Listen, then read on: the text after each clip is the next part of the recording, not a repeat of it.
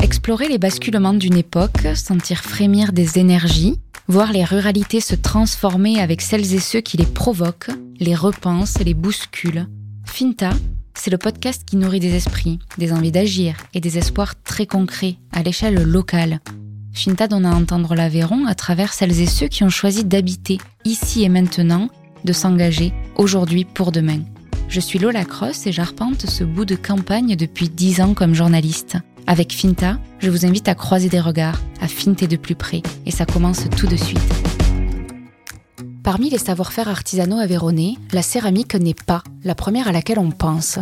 Qui se souvient que Millau était, il y a 2000 ans, le premier site de production de céramique de l'Empire romain? Sa situation stratégique, à la confluence du Tarn et de la Dourbie, lui permettait d'exporter sa production dans tout l'Empire jusqu'au début du IIIe siècle. De cette histoire, il reste des traces archéologiques bien sûr et quelques voix qui s'élèvent entre les vallées et l'Écosse. Marion Dubourdieu et son époux, Quentin Herman, sont de ces voix-là. Tous deux ont créé Comet, leur marque d'art de la table en céramique en cette année 2023. Elle était professeure d'art plastique, il est ingénieur céramiste, elle est la directrice artistique, il est l'artisan d'art. Avec Comet, ils s'inscrivent dans une histoire ancestrale. Et c'est dans leur atelier Miyavois, tout près du four, où cuit encore leur première collection automne-hiver et dont on entend le cliquetis, que nous avons enregistré ce premier épisode de la saison 4 de Finta. Comet sera présent, tout comme 80 autres exposants, au Salon du Fabriqué en Aveyron, qui se tient à Millau, ces 22, 23 et 24 septembre 2023. Finta, qui vient également de décrocher le label Fabriqué en Aveyron, y sera aussi. J'espère vous y rencontrer. Mais d'ici là, je vous laisse avec ma conversation avec Marion Dubourdieu. Bonne écoute. Bonjour, merci beaucoup de m'accueillir euh, ici. Est-ce que tu peux commencer par me dire où est-ce qu'on se trouve? Alors on se trouve dans la deuxième partie de l'atelier de Comète, où je travaille euh, les émaux, les couleurs, les idées de collection, tout contre euh, l'atelier de production où en ce moment même tourne le four, voilà, avec nos émaillés. Donc on est sur les hauteurs de Millau. Oui, aux Aumières. Cette ville, tu y es né, tu y as grandi, tu en es parti, tu es un peu revenu, et on, va revenir sur ce qu'elle représente. Euh, moi, ce qu'elle m'évoque, et particulièrement euh, par rapport à la céramique donc, et à ton travail euh, auquel tu viens de faire allusion, donc Millau, on connaît cette ville pour son industrie du cuir, beaucoup, mais moins pour sa céramique. Et pourtant, si on remonte à l'Antiquité, Millau est plus précisément le site de la Grofezenc, qui est à la confluence entre le Tarn et la Dourbie, était le plus grand site de production de céramique de l'Empire romain donc avec un âge d'or entre le 1er et le 2e siècle. Exactement. Il faut imaginer donc euh, sur ce site de la Grofezenc qu'il y avait, il y a 2000 ans, 600 ateliers de potiers, de céramistes qui fabriquaient une vaisselle en terre rouge sigillée qui était exportée dans tout l'Empire romain. Euh, Millau était cette capitale de la céramique antique jusqu'au début du IIIe siècle, quand le gisement d'argile euh, dans un rayon de 15 km a commencé à, s'épuiser et que d'autres sites de production ont émergé et ce sont des fouilles au 19e puis au 20e siècle qui ont mis au jour les restes de l'agglomération euh, gallo-romaine de Condato Magus. Condato Magus. Condato Magus, littéralement, ça veut dire marché du confluent. Et aujourd'hui, on trouve trace de cette euh, longue histoire euh, à Millau, dans son musée. Des, salles entières sont, sont dédiées à cette histoire au musée de Millau et aussi sur le site de la Grofezenc, dont les fouilles archéologiques se visitent chaque année. Ça, c'est pour le petit brief d'histoire. Qu'est-ce que tu en savais de cette histoire, toi, quand tu as grandi ici? Alors, c'est vrai que c'est pas forcément la chose la plus mise en valeur à Millau. Et, il y a une trentaine d'années, en plus, euh, Millau a connu une grande mise en avant au moment de l'arrivée du viaduc.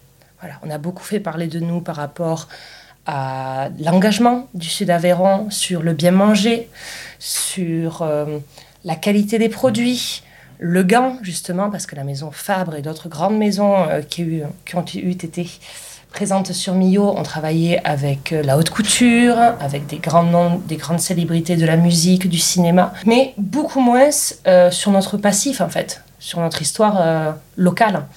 Pour autant, je me souviens qu'au primaire, on était quand même allé faire des initiations à la poterie, apprendre un petit peu ce petit bout d'histoire qui nous appartient et euh, je pense que malheureusement, il a été délaissé parce que le savoir-faire, en fait, a été délaissée. On a beaucoup de potiers. On a l'association Teranga sur Millau qui est très active, mais rien qui irradie réellement en fait au-delà du bassin sud-Aveyron. Ça veut dire que tu l'expliques par euh, le fait que à partir du moment où le savoir-faire n'est plus vivant, qu'il n'y a plus les hommes et les femmes pour le raconter, c'est une mémoire qui se perd? Complètement. Tout simplement Complètement. Euh, encore aujourd'hui, en définitive, euh, Millau, si on devait le rattacher à la, céramique, ce serait les terres cuites de Rojol, très certainement tenues par Monsieur Rivière sur Créicel, qui serait le plus mis en avant parce que lui-même a fait un gros travail d'image, euh, de mise en valeur de son savoir-faire. Il y a des collaborations avec Philippe Stark, par exemple, ou alors sa présence sur des rénovations très importantes, la maison de Bonaparte à Boniface, par exemple. Donc, c'est malheureusement euh, les acteurs qui eux-mêmes créent l'histoire du produit. Et ce produit-là, en effet, à partir du deuxième siècle, dû à une trop grosse quantité de demandes au sein de l'Empire romain, en fait, a lentement perdu en qualité, donc perdu en renommée et euh, en histoire. Comment tu t'es documenté, toi, sur cette histoire après euh, les prémices du collège et de tes visites scolaires et des ateliers? Qu'est-ce qui a fait que derrière tu Alors, c'est resté très longtemps latent. Je me rends compte que c'est vraiment ma rencontre avec Quentin et euh, le confinement, bizarrement, qui m'ont un petit peu euh, fait renouer avec ce savoir-faire-là, parce que nous étions à la maison. Moi, j'étais professeur d'art plastique à l'époque, donc même travaillant, je travaillais euh, en visio avec mes élèves, je recevais des, des emails de copies. Et un ennui, un ennui impossible en plus avec cette ambiance un petit peu morose qu'a induite la Covid-19, de, créer de mon côté. La dessin, la peinture, j'avais lâché. Et euh, en fait, je suis retournée à la terre parce que j'avais besoin de, de toucher, de pratiquer quelque chose. Et euh, lui, étant ingénieur céramique, m'a dit Mais pourquoi t'achètes pas de la terre? Tiens, de la terre, c'est vrai, j'y avais jamais pensé. J'ai fait un peu de sculpture à la fac, pourquoi pas? Bon, allez, on va sur Internet, on achète tout, rien, n'importe quoi. à l'époque, je ne savais pas trop. Euh, les, différents matériaux et la façon de les travailler. Et puis l'amusement enfantin, en fait. Vraiment, le, ce retour au côté jouissif de se dire euh, eh ben, je vais faire. Et s'il sort quelque chose de beau, tant mieux. Si c'est pas le cas, il suffit de taper dessus, de refaire une jolie petite boule, de la ranger, et on y reviendra la semaine prochaine. Donc, euh, c'est vraiment ça, en fait. C'est un retour à l'enfance, au fond, le retour à la terre. Mais qui est pas si lié à l'histoire de Millau, alors À la base, pas. À la base, pas. Puis, on a déménagé ici, quand on a eu un enfant. Et euh, est venue la question de se dire, bon, on est propriétaire, on a un enfant, quel pourrait être le domaine d'expertise dans lequel on se rejoint? Et on a de suite pensé à la céramique. Hein. Et, ayant tous les deux euh, ce plaisir des grandes tablées, de la famille, l'art de la table.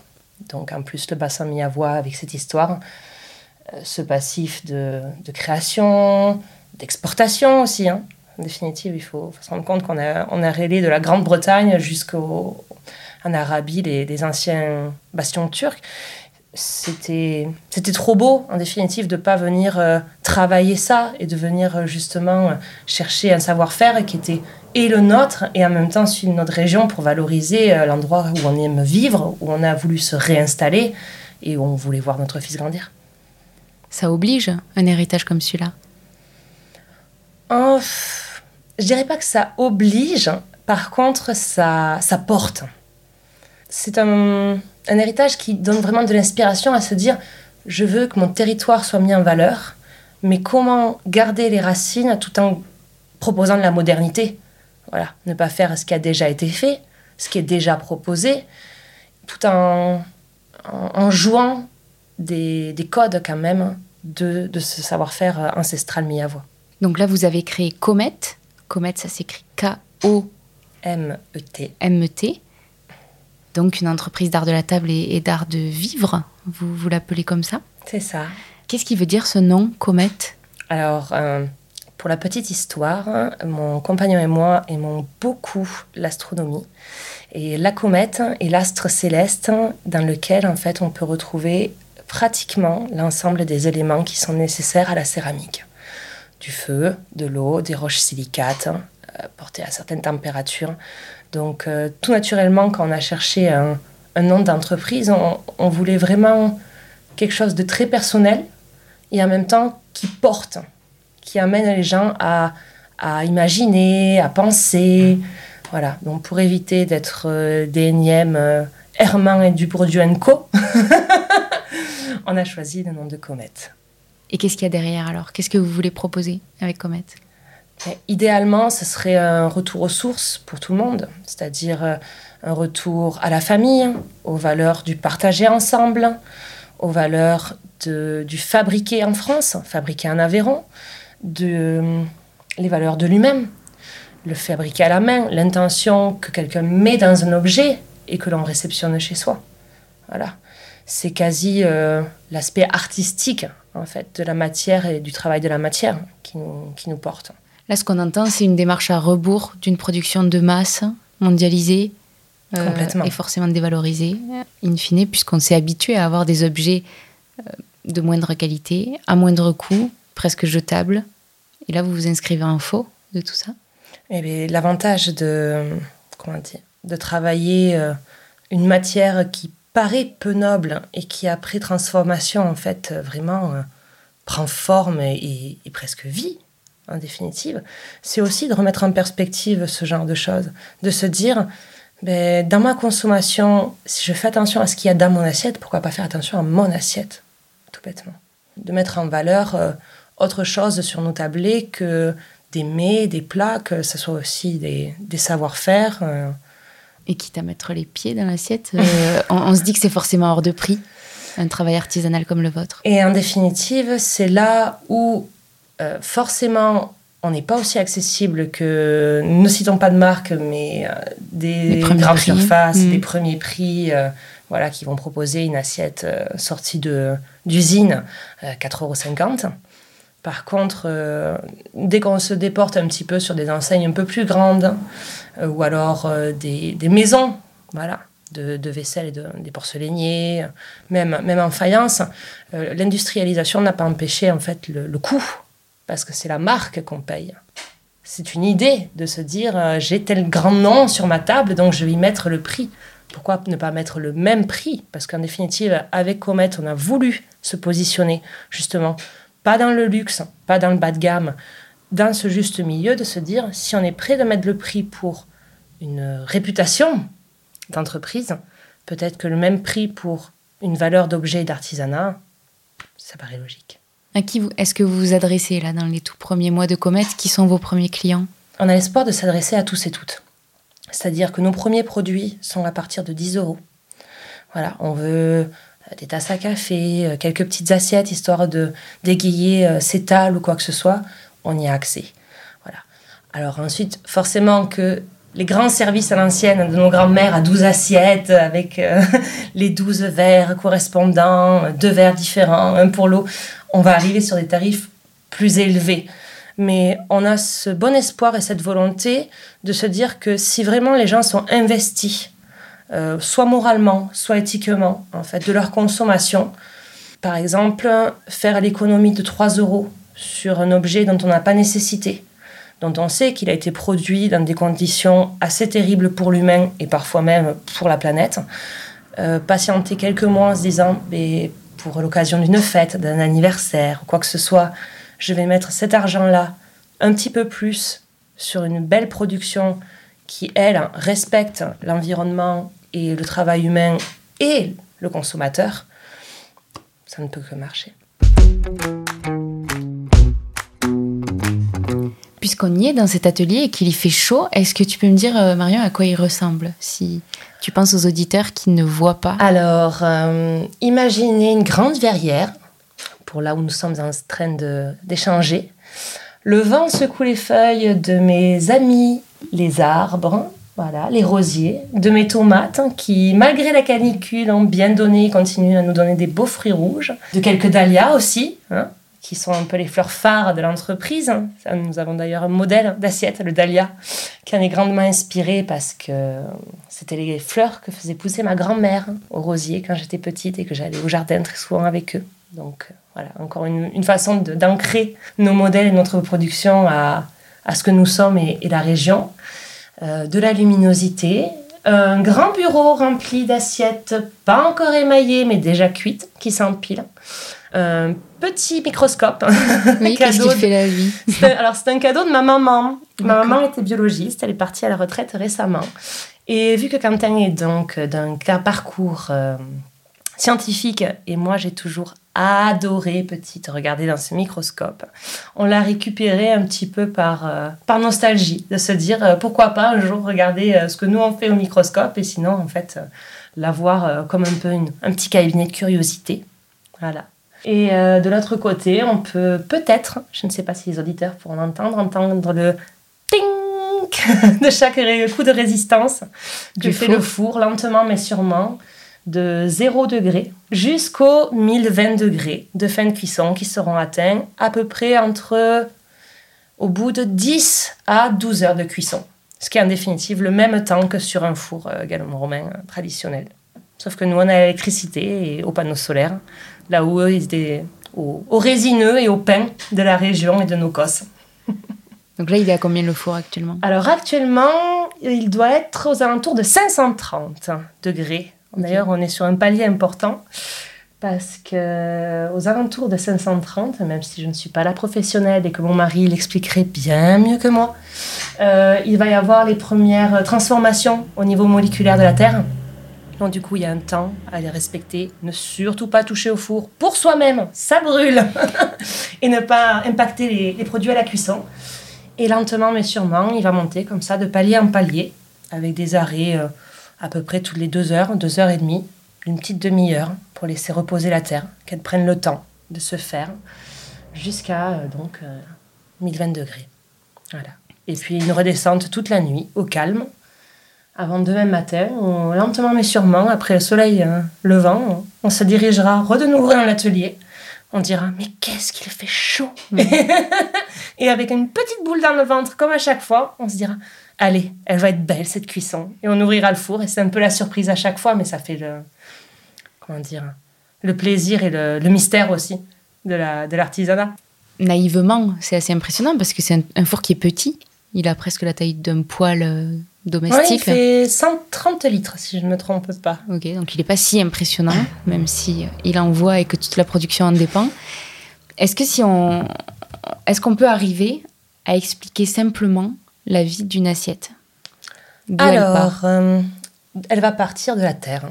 Ça paraît bête comme ça, mais c'est important de rappeler que, en définitive, quelle que soit l'argile, et la personne qui la travaille, elle vient forcément en fait de la terre elle-même.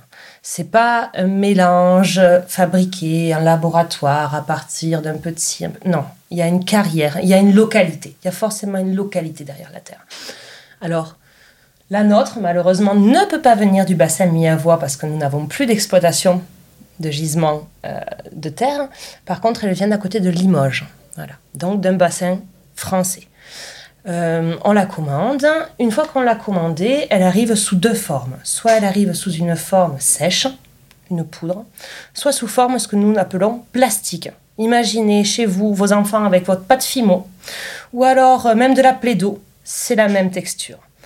Ces deux terres peuvent être travaillées soit à la main, soit en coulage. Donc on va faire des préparations à base d'eau, les mettre dans un moule. Ce moule va absorber pendant le temps de pause que nous laissons une quantité d'humidité et laisser un dépôt très léger de terre sur l'extérieur du moule.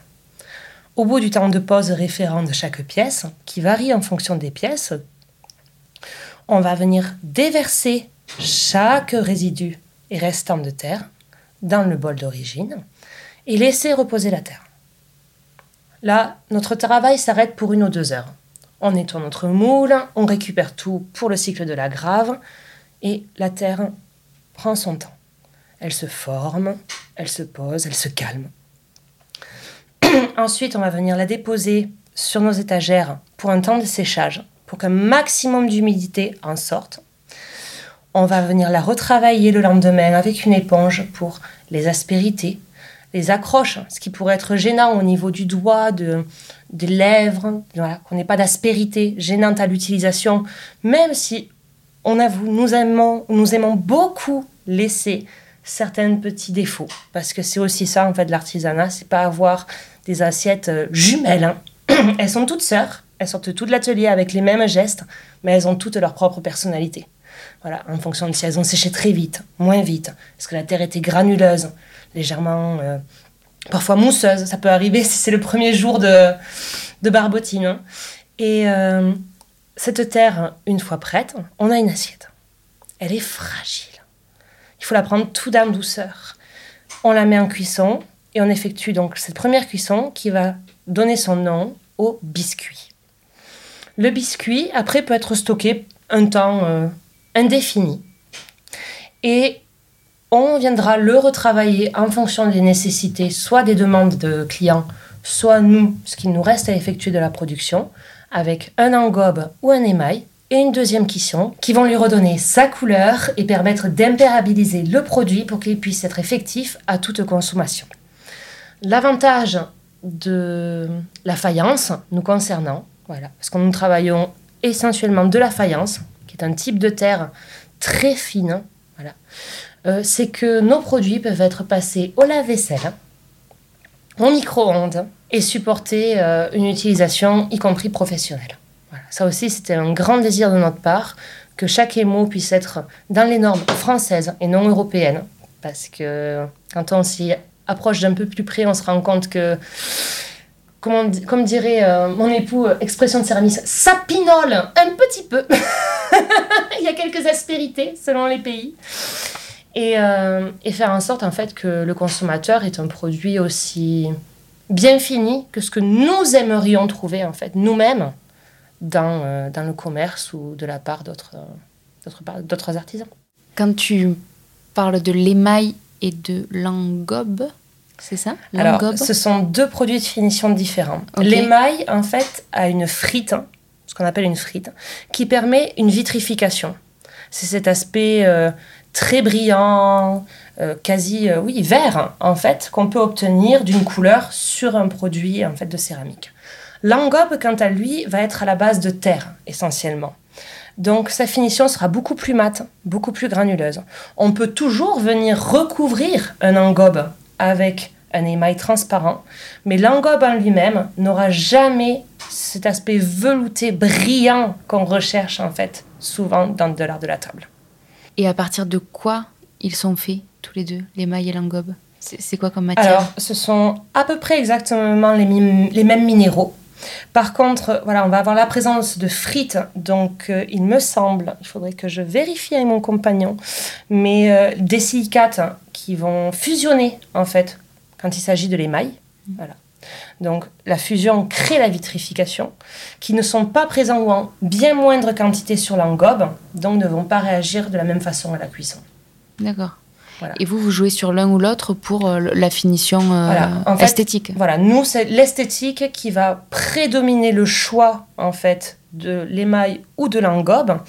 Et parfois, c'est même le produit, euh, le verre, par exemple, dans lequel tu, tu bois ton, ton café. Euh, on a fait beaucoup d'essais dessus parce que on voulait impérativement avoir cette forme très moderne.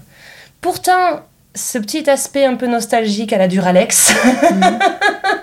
Désolée, je cite des marques. Mais euh, derrière, on voulait apporter un peps. Et le meilleur moyen sur une forme qui est assez brute, c'est justement d'apporter une luminosité. L'engobe ne va pas avoir cette lumière qu'apporte l'émail par, son- par ses reflets et ses effets. Par contre, on parlait justement de la groffe zinc et du passif euh, en céramique de- du bassin miavois. La sigillée est un engobe. Pourtant, on a cet aspect très lisse, très. euh, comment dire euh, Tanné, quasi, comme une peau. Voilà. Mhm. Très douce, un peu brillante. Mais on n'aura jamais cette prise de lumière-là que peut nous apporter l'émail. Donc, en fonction en fait du modèle et de l'idée, ça va vraiment être une confrontation au produit qu'on va utiliser. On fait plusieurs tests. Et des fois, l'idée n'est pas bonne. on va essayer, on va se dire non, en définitive, ce, ce produit-là, c'est pas ça qu'il lui faut. Et on va chercher à l'habiller pour que, en fait, il puisse donner le meilleur de lui-même. On ne va jamais forcer l'idée chez Comet. Euh, sur la collection euh, 2024, printemps-été, il a fallu presque trois mois avant de trouver, pourtant nous n'avons que cinq pièces, hein, pour trouver l'ensemble des cohérences en colorimétrie, euh, l'ensemble des émaux que nous allions utiliser, parce que, encore une fois, ce sont des produits qui vivent réellement. Donc, en fonction du four, des températures extérieures, de la façon dont on va le diluer, la couleur va bouger, elle ne va pas être identique. On, ne va pas euh, chez le vendeur, euh, nous concernant, chez notre fournisseur, comme on irait chez Zara en disant Bon, je voudrais un pantalon bleu marine, s'il vous plaît. Non, des bleus, il y en a des milliers, des rouges, il y en a des milliers. Et à nous de trouver celui qui va le mieux correspondre à notre base de terre et à notre forme pour lui rendre euh, hommage, en quelque sorte. Sans trop savoir ce qu'il va en sortir après la cuisson, puisque... C'est la surprise des essais. Voilà, des fois. Le temps de cuisson influe sur, euh, sur la couleur Pas forcément le temps, mais le, vraiment les degrés. Le degré. Euh, sur les premières expériences, surtout moi, J'étais pas très habituée aux émaux. J'avais vraiment l'aspect pratique de la, du façonnage, hein, en fait, de, de, de, matière céramique, mais pas encore euh, l'expérience de l'émail et de l'engobe. Euh, certains engobes ont pris 5 degrés de trop. Ça se voit très vite. ça paraît rien comme ça. Mais euh, ça pourrait être comparé à un écosystème. En définitive, 5 degrés de trop, c'est la canicule. 5 degrés de trop sur un émail, c'est au lieu d'avoir un beau vieux rose, eh bien on va avoir un ocre ou un marron. Et ça force à une certaine rigueur aussi. Voilà. C'est-à-dire que l'idée n'est pas maîtresse, c'est vraiment l'objet qui l'est. On ne peut jamais euh, présupposer de quoi ressemblera l'objet euh, final. Je trouve le clin d'œil sympa parce que donc était euh, une grande place de production quasi industrielle hein, pendant l'Antiquité. Là, je vous retrouve dans un atelier de 27 mètres carrés, qui est à la fois un garage et une verrière, presque comme on pourrait être chez soi. enfin, vous êtes chez vous, dans un, bout de votre maison. Donc, a priori, vous n'avez pas la vocation à redevenir un centre industriel ici. Ah non. Il n'y a pas vocation à s'inscrire dans cette histoire-là, en tout cas alors, on, a vocation à croître, forcément, qu'on a envie que, que ça fonctionne. Mais euh, non, on, changerait nos techniques de fabrication pour rien au monde. On a une liberté euh, grâce à ça. Alors, forcément, ça vient avec des inconvénients. On n'a pas les mêmes euh, temps de production. On ne peut pas promettre un service de 30 assiettes à un restaurateur en une semaine. Mais ça ça en vaut vraiment la peine de se lever le matin et de se dire que ce qu'on va faire est vraiment un acte du corps, au-delà d'un acte, même un acte du cœur, un acte du corps et du cœur, plutôt qu'un automatisme. C'est une joie au quotidien. Voilà.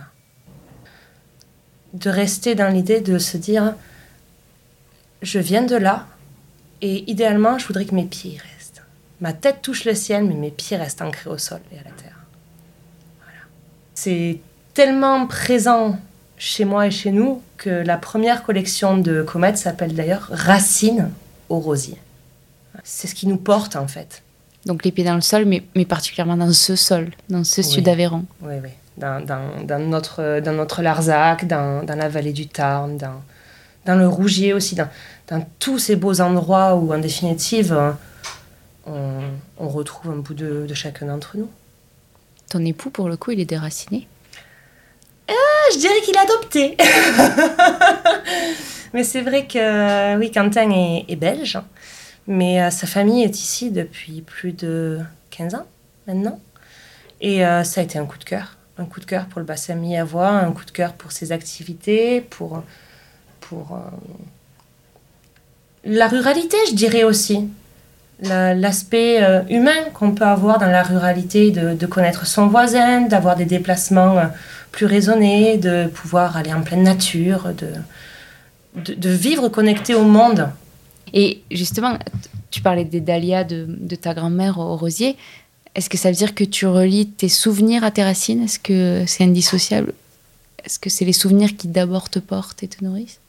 Euh, Je pense que chaque idée me concernant est forcément rattachée à un souvenir. J'ai toujours eu une démarche artistique, euh, créative, mais pour autant, euh, je n'ai pas le génie. Voilà, je ne suis pas une grande euh, maestria de l'imaginaire. J'ai besoin d'être attachée à quelque chose, d'avoir un point d'ancrage et de venir développer autour en fait ma créativité. Donc forcément en fait que ce soit mon entourage, euh, le vécu de mon entourage aussi. Hein.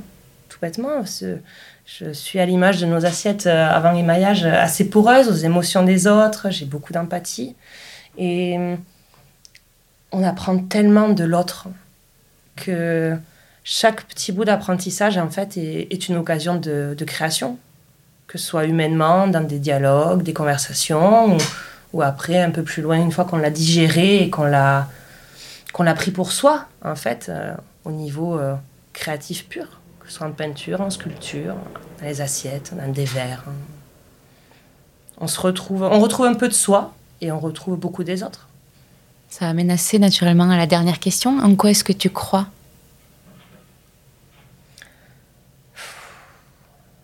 Grande question. En la famille, ça c'est certain. Et quand je dis famille, je pense pas forcément euh, de façon restrictive euh, le lien du sang, la famille qu'on se choisit, les proches, hein, ceux qu'on aime et qui nous le rendent. Et euh, sinon, les valeurs, les valeurs simples, les valeurs, oui, les valeurs de la terre, c'est, ça paraît bateau. Je sais que nous sommes une entreprise de céramique et que la, réponse pourrait être cousue de, cousu de fil d'or de répandre euh, la terre, mais le, nos origines, nos origines. Je, prends un plaisir fou à mettre les mains dans, notre argile pour faire des assiettes, autant que mettre les mains dans la terre pour faire mon potager, de, de retourner euh, avec mon fils dans la vallée, euh, là où j'ai passé une grande partie de, de mon enfance. Mais ça veut dire quoi les valeurs de la terre? Les valeurs des choses simples être bon avec euh, quelle que soit la, forme de vie autour de soi, prendre soin, être empathique, mettre en valeur ce qui doit l'être, prendre de la distance parfois aussi sur les choses pour se remettre en question, remettre en question l'autre sans le juger et sans porter atteinte à, de laisser trace sans, sans marquer non plus, sans abîmer. Voilà juste à poser sa patte et souhaiter à l'autre qu'il fasse de même. C'est marrant parce que j'ai toujours associé les valeurs de la terre aux valeurs paysannes. Est-ce que c'est les mêmes que les valeurs de la terre du céramiste? Oui, parce qu'en définitive, le paysan, il a, il a ce, même, ce même côté surprise. Il n'est pas acteur de la météo, il n'est pas acteur du nombre de graines ou de plants qu'il vont prendre euh, dans, dans son sol. Euh, il n'est acteur que de la bonne volonté et l'espoir qu'il met dans son travail. Voilà. Et qu'il soit bien réceptionné aussi par, par l'autre. Hein, que, que le maraîcher euh, s'entende dire que ses, fruits et ses légumes n'ont jamais été aussi beaux que cette année. Que le producteur de foin, de bétail, euh, soit rémunéré à, à juste cause de, de, son travail et de la qualité de, de son œuvre. Je pense que tout, tout est lié et tout fonctionne de la, de la même façon. C'est le regard qu'on porte à l'objet qui compte, au fond.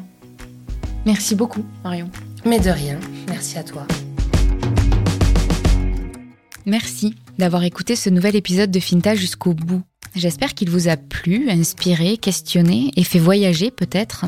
Si vous souhaitez continuer la discussion, je suis toujours curieuse de vous lire et d'échanger. Je vous propose que l'on se retrouve sur Facebook, sur Instagram ou sur le site fintapodcast.fr. Vous pouvez retrouver tous les précédents épisodes de Finta gratuitement sur les applications de podcast. Et pour recevoir chaque nouvel épisode directement dans votre boîte mail, vous pouvez aussi vous abonner à la newsletter. Et pour que Finta vive, si vous appréciez le podcast et que vous souhaitez soutenir ce travail indépendant, partagez-le autour de vous. Transférez-le à vos amis, parlez-en, c'est le meilleur soutien que vous puissiez nous apporter. À très bientôt.